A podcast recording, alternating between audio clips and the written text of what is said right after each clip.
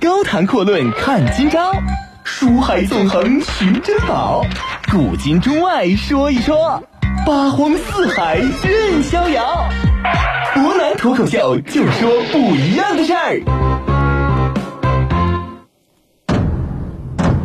听众朋友，大家晚上好，欢迎您收听今天的博南脱口秀。昨天呢，我们给大家讲了一下历史上著名的这篇文章啊，班超的非常非常有名的《封燕然山明》。那虽然说呢，他所讲述的故事实际上只不过是宫廷斗争的一角而已，但是实际上这篇文章所代表的更多的是汉家时代，可以说是宫廷当中的荣耀，也可以说是汉帝国军队的令人称奇的威势。那，除此之外，大家最感兴趣的莫过于两个字儿，那斗士。这个斗士到底是何德何能，能够掌握军政大权如此之久？而且我们仔细翻一下这汉朝的历史，不说东汉，乃至西汉刚刚建立之初的时候，这里边呢就多多少少有这么一个斗士的影子。而且要说大家众所周知、非常熟悉的《三国演义》的前头啊，这个斗士一族呢也出来露了个面，直到何进专权才算是彻底落下帷幕。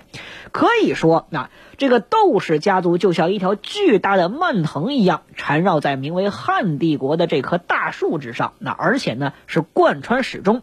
从这棵大树还是一个小苗的时候，它就在他身上依附着，一直等到它长成参天大树。有一天，这棵大树被雷所劈倒，终于倒塌的时候，这棵蔓藤还在他的身上。那么今天呢，伯南就给大家好好的梳理梳理啊，这窦氏一族到底都出现过什么牛人？他何德何能？怎么着就能爬在汉帝国可以说极其显要的位置当中？这事儿呢，得追溯到西汉初年啊，当年呢，这还是汉高祖刘邦刚刚去世的时候啊，皇宫呢裁员了。吕后呢，就把这么一些宫女给送出宫里边，准备打把他们赏赐给各地的诸侯。其中呢，有一个姑娘姓窦，叫窦漪房。这个小窦啊，听说自己呢在出宫的名单当中，特别希望回到自己的家乡赵国，于是呢就想尽办法，花费自己所有积蓄，托关系找到负责这件事的宦官，请他帮个忙，把他这个名单呢列入到赵国的名册当中。宦官呢是一口气答应下来，但可惜的是做事却不靠谱。啊，我们也不知道到底是真的特别不靠谱的这个人，还是说有意而为之。总而言之，愣是把这个小豆的名字给写到去代国名单上了。名册一公布之后，啊，窦漪房呢知道自己到最后也是无法还乡啊，这一路哭的就是梨花带雨。没有办法，皇命难违，毕竟你是要前往代国去认命的，当然也不叫认命，甚至很可能是出嫁。再或者说一去而不复返。不过呢，中国老话说的特别好，什么叫塞翁失马焉知非福啊？你到了代国之后，这个才貌出众的小窦呢，幸运得到代王的宠爱，而且还给他生下一女二子，上演了一出当地麻雀立马变凤凰的好戏。而这个代王刘恒，正是后来著名的汉文帝窦姑娘。也就摇身一变，从一个土麻雀立马变成了金凤凰，历史上著名的西汉时代的窦皇后啊。我们说窦皇后两个，一个是西汉，一个是东汉的。大家都知道一个老话，有意思的小故事叫蝴蝶效应啊，成不成伯南不讨论，伯南只是说这个话怎么说的。据传说啊，这个说是美国的加利福尼亚州一只蝴蝶扇翅膀的这个风，很有可能会在太平洋西岸引起一场飓风。这话说着很夸张，但实际上意思就是说，有些时候你在某个时间节点所做的事儿，在后世的影响，当时你是看不出来的，后世影响很可能变得极其巨大。一句话。到此为止啊，这起偶然事件引发的裂变，其实呢才刚刚开场。小窦这个时候呢，应该叫窦皇后，人家由宫女呢一跃成为皇太后啊，应该说是皇后，家族可谓是备受宠耀啊，封侯受赏，显赫一时。两汉四百余年的时间，窦氏家族四起四落，可以说就像伯南之前所说的，成败荣辱那都跟大汉王庭息息相关。而这一切的起源，我们追过头来看一看，就源自于一个不知名的小宦官的小小的失误啊！不管怎么讲呢，这个小豆的运气实在是逆天了。用现在话说，很可能人家是一个穿越者，上辈子不见得是有什么样顶天的功啊。窦皇后也确实是个人才，这一生呢历经三朝，享尽了荣华富贵。景帝时代啊，赶上了文景之治的好时光，被封为皇太后。到武朝一好，人家还依然活着，太皇太后，那可谓是富贵而长寿。这件事呢，就一直持续到公元的一百四十一年，十六岁的汉武帝刘彻刚刚即位的时候，我们之前讲刘彻的时候提到过，朝中大事还得向这位太皇太后啊，窦太后进行请示。于是呢，我们的汉武帝对这他位祖母是特别的苦恼不已。毕竟人家是黄老之学忠实粉丝，推倡无为而治啊，对你董仲舒那套罢黜百家，独尊儒术嗤之以鼻。儒生是什么玩意儿？那都是一群华而不实的骗子。这一点呢，是窦太后的观点。在此之前呢，有人啊，这汉景帝呢，曾经把一个儒士啊，请到入宫参加汤武革命的专题研讨会。窦太后听说这件事之后，就把这个儒生给请过来，问问他如何看待《老子》这本书。人这位儒生一丁点面子都不给这位太后啊，不屑地说：“老子那叫什么家人言？也就是说呢，道家所讨论不过是普通人的言论而已，小家子气而已，我们不喜欢。”窦太后一听了着急了啊，你怎么能这么侮辱我的啊我的粉丝老老子呢？对不对？咱咱得把这个音儿念对了。这一生气，干脆把这个儒生直接扔到猪圈里边，让他赤手空拳跟野猪搏斗啊！一场学术辩论，顿时就变成了一场决斗厮杀。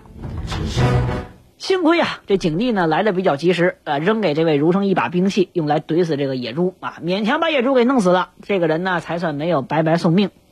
没过多少年呢，这武帝就即位了。小伙子年轻气盛吧？呃，话说回来，不气盛怎么叫年轻人呢？一心就想推行改革，一展抱负。于是呢，干脆就任命了一批精通儒学的大臣，比如说赵绾、王臧，这些人呢也因此得到重用，被提拔为了公卿高职。汉武帝呢，干脆让这些把持大权的老臣，尤其是因循守旧的前朝旧臣，你们都给我提前下岗，该干嘛干嘛去。比如说呢，就把一些关键人物扶上重要的位置。我们都知道，在当时呢，所谓的三公。汉朝这三公的位置呢是相当高的，比如说典型的就是一个太尉。太尉这职位呢不能一般人当，那就得换一个牛人，而且还得很跟他很亲的牛人。这个人就是自己的亲舅舅田汾当了太尉。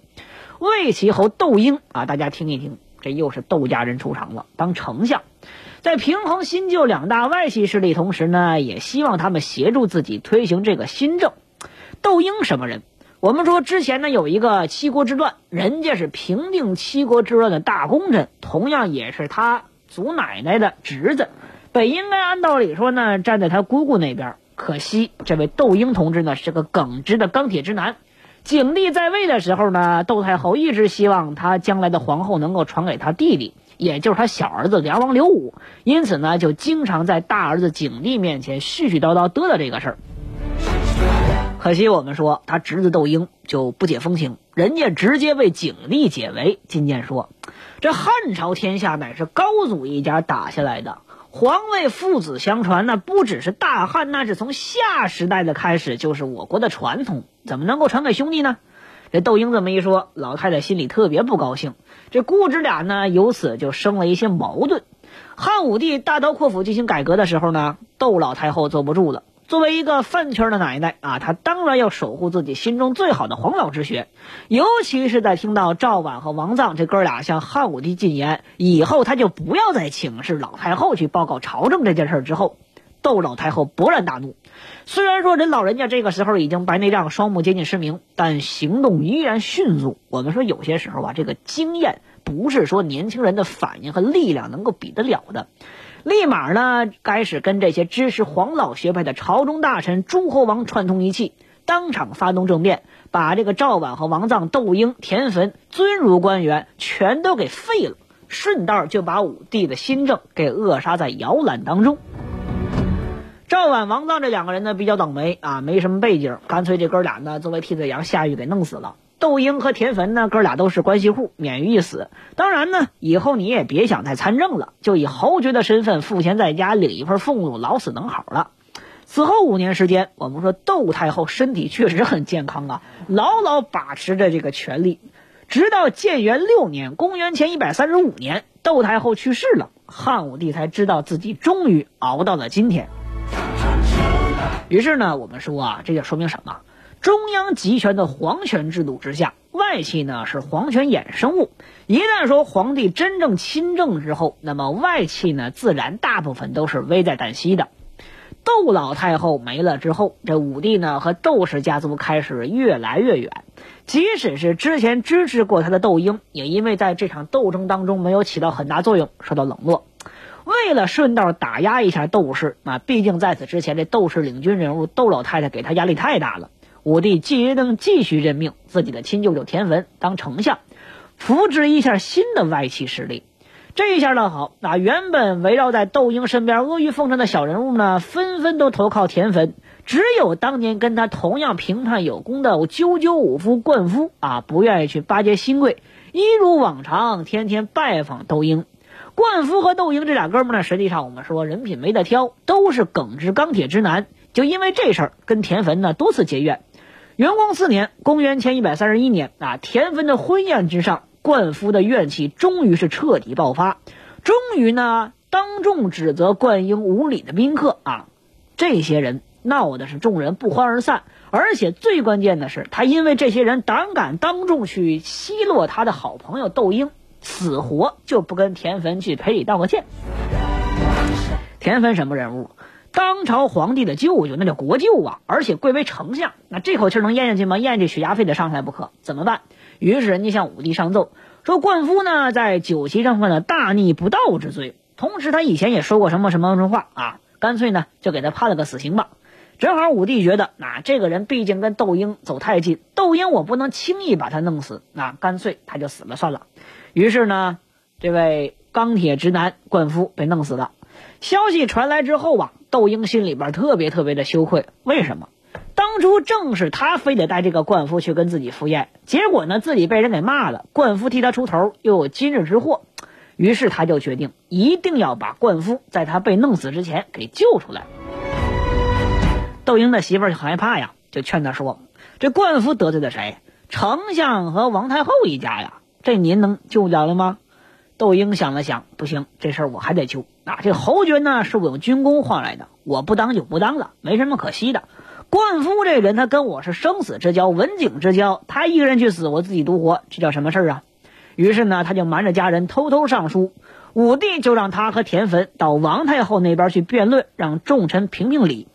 我们说这一辩论结果是什么？把窦婴自己顺道给推到火坑里边了啊！他为了救冠夫呢，给自己这位老铁说了不少好话，而且还顺道把田汾骄奢淫逸的过失给数落一番。田汾呢，人家是个人才呀，文人，一边呢给自己辩护，一边攻击啊窦婴。我喜还点什么？生子犬马、田地房产、金银财宝而已。魏齐侯和冠夫这些人可不一般呐，人家确实心怀大志，专门喜好召集天下豪杰，希望天下大乱，他们好建功立业。我不知道他叫寓意何为呀？高谈阔论看今朝，书海纵横寻珍宝，古今中外说一说，八荒四海任逍遥。湖南脱口秀就说不一样的事儿。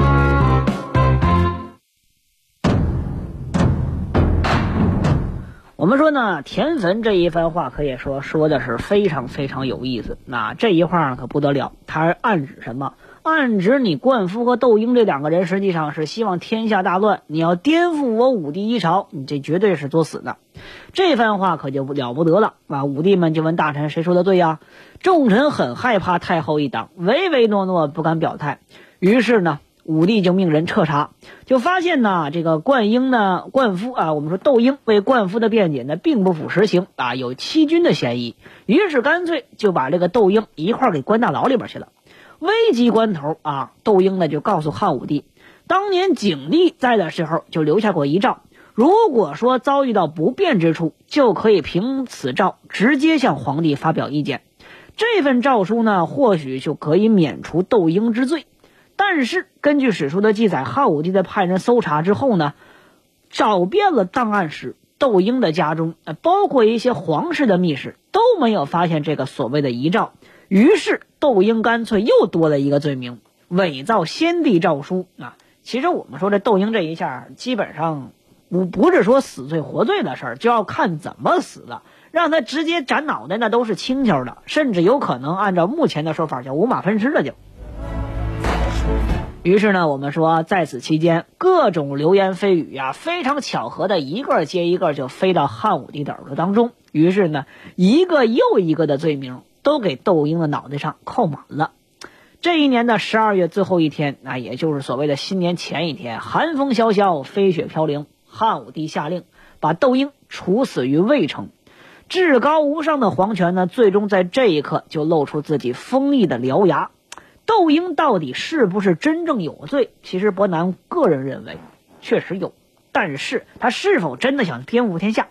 以窦婴这个心智来说，伯南认为这是不可能的事儿啊，他没这个本事。你觉得一个真正能够咋咋呼呼、各种嚷嚷的人，他真正是一个会玩弄阴谋的人吗？显然他不像。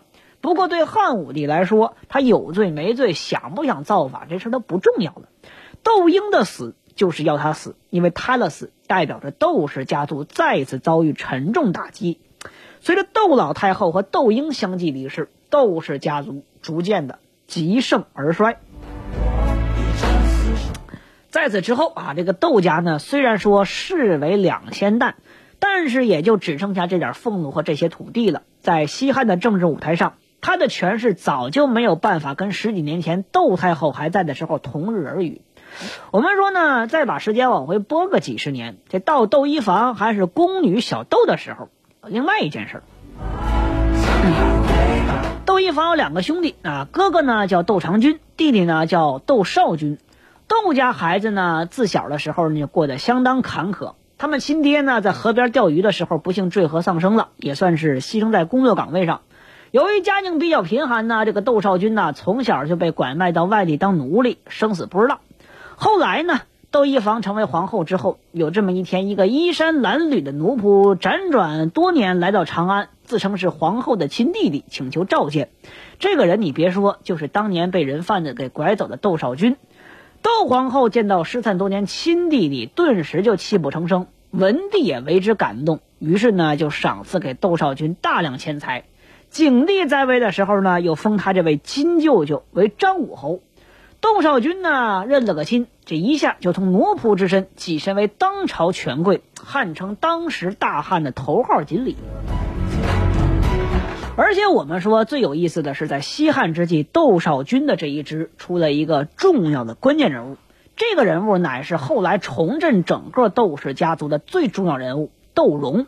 窦融是谁？他是窦少君的七世孙。西汉末年的时候，他绝对是一个最重要、最精明的政治投机者啊！我们说王莽篡汉，再到光武帝重新建立东汉的这个过程当中，窦氏一族我们会发现他的身影其实依然是无处不在。在很关键的时刻，他给予了光武帝很重要的支持。